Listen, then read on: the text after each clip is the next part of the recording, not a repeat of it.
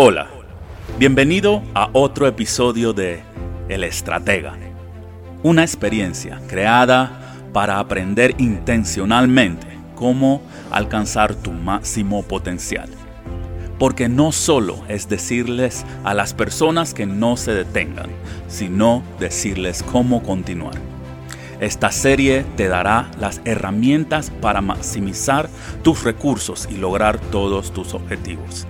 Pues si estás lleno de energía, sin una estrategia, explotarás.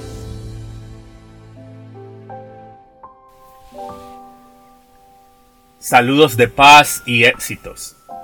Episodio número uno del Estratega. La Biblia del éxito.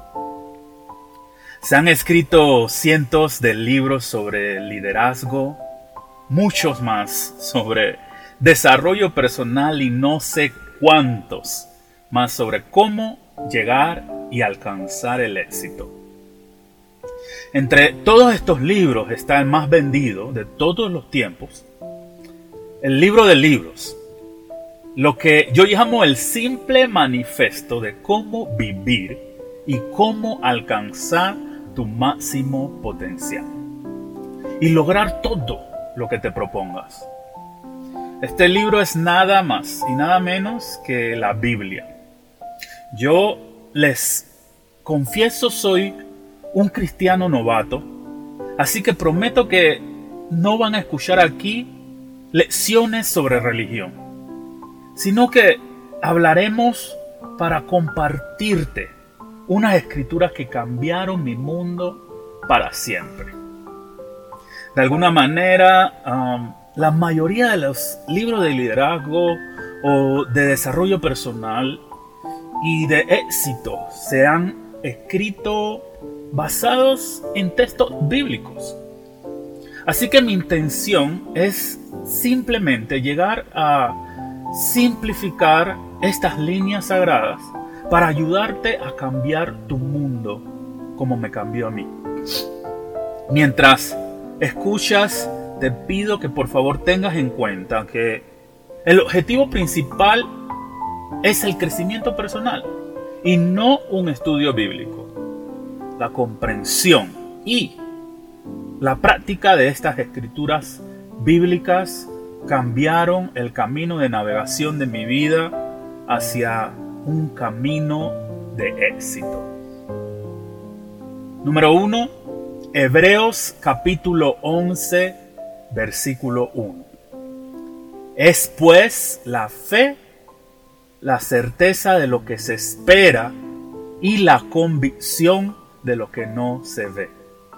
En esta línea nos, nos invita a tener una fe radical en nuestra vida, lo que simplemente significa que debemos creer que todo sucederá para nuestro bien nos anima este versículo a creer en nuestro potencial y las capacidades para alcanzar el éxito.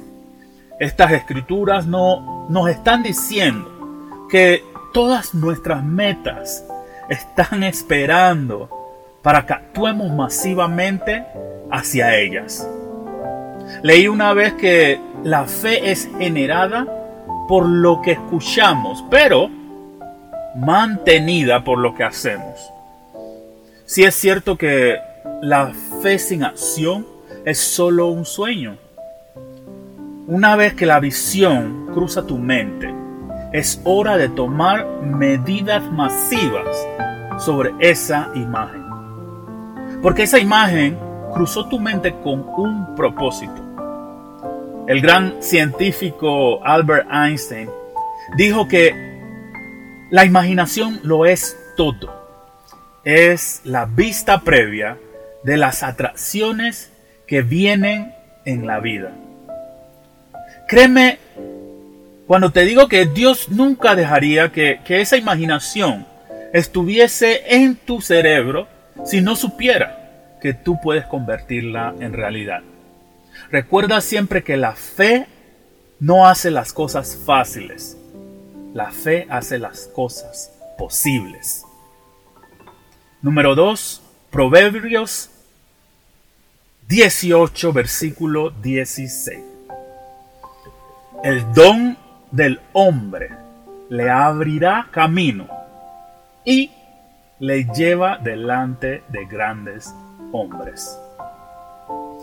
Yo apoyo la idea de que todos los nacidos dentro de los límites de este universo han llegado aquí. Todos estamos aquí con un propósito. Pero para lograr ese propósito, todos poseemos un don ejemplar, un don único, que es el que ilumina nuestro camino y nos abre puertas. Tu regalo podría ser cualquier cosa, ese don tuyo. Podría ser cualquier cosa imaginable bajo este sol. Cualquier cosa desde bailar hasta ser conferencista motivacional. Desde doctor hasta astronauta. Desde chef hasta cantante. Solo debes saber que el texto de estas líneas dice don.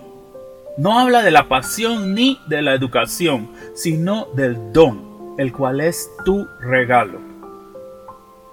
Algo importante que siempre debemos tener en cuenta es que nuestro don no es un regalo de más nadie, es nuestro. Dicho esto, no intentes ser otra persona, no intentes imitar el regalo de otra persona, ni lograr tus metas imitando el regalo que otra persona tiene. Tampoco debes desperdiciar tus recursos, tu energía, explicándoles a otros tu regalo, explicándoles a otros cuál es tu don. Como tu visión que es solamente tuya, pues así también es tu don. Es solo para que tú lo entiendas y le des vida. Si te estás preguntando, pero um, ¿cómo identifico ese don? ¿Cómo identifico ese regalo? Steve Harvey lo define de la manera más simple cuando dice que tu don, tu regalo de Dios, es lo que haces mejor con la menor cantidad de esfuerzo. Lo repito, tu don es lo que mejor haces con la menor cantidad de esfuerzo. Debes recordar siempre que este don reside dentro de ti. Y eso significa que la autoconciencia, el conocerte a ti mismo, es la mejor manera de entenderlo para así desarrollarlo. Número 3, Mateo, capítulo 7, versículo 7. Pedid y se os dará. No importa qué ideología espiritual tengas, si le pides algo a tu Dios, a tu Todopoderoso, pídeselo en grande. Estoy seguro que, que tu Dios, así como el mío, son capaces de cosas asombrosas que incluso nosotros no podemos imaginar. Así que pide en grande. Hablamos de la fe en el principio porque necesito, necesitaba que mantengas tu fe fuerte, firme, radical una vez que vas y estás listo para pedir. Porque después de pedir en grande, lo que pides no vendrá de una manera inmediata, no viene cuando tú lo decides. Ahora, en este momento, tú estás siendo preparado o preparada para poder recibir lo que pediste.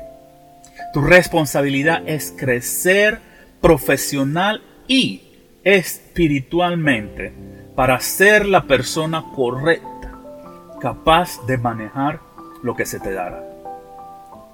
Finalmente, quiero dejarte con la mayor fuente de abundancia que tenemos nosotros como seres humanos en nuestra vida. Una vez que pidas, debes ser agradecido. No esperes hasta la fecha en que se te entregue lo que pides. Porque como mencionamos, el regalo ya está en camino. Lo que pediste ya está en camino. El acto de agradecimiento cuando algo se te da no es solo cuestión de decir gracias, no es solo cuestión de palabras, también es un estado de comportamiento y de hechos. Escucha, aprende, entiende y practica estas escrituras y tu vida viajará más allá de lo que puedes imaginarte. Hasta la próxima.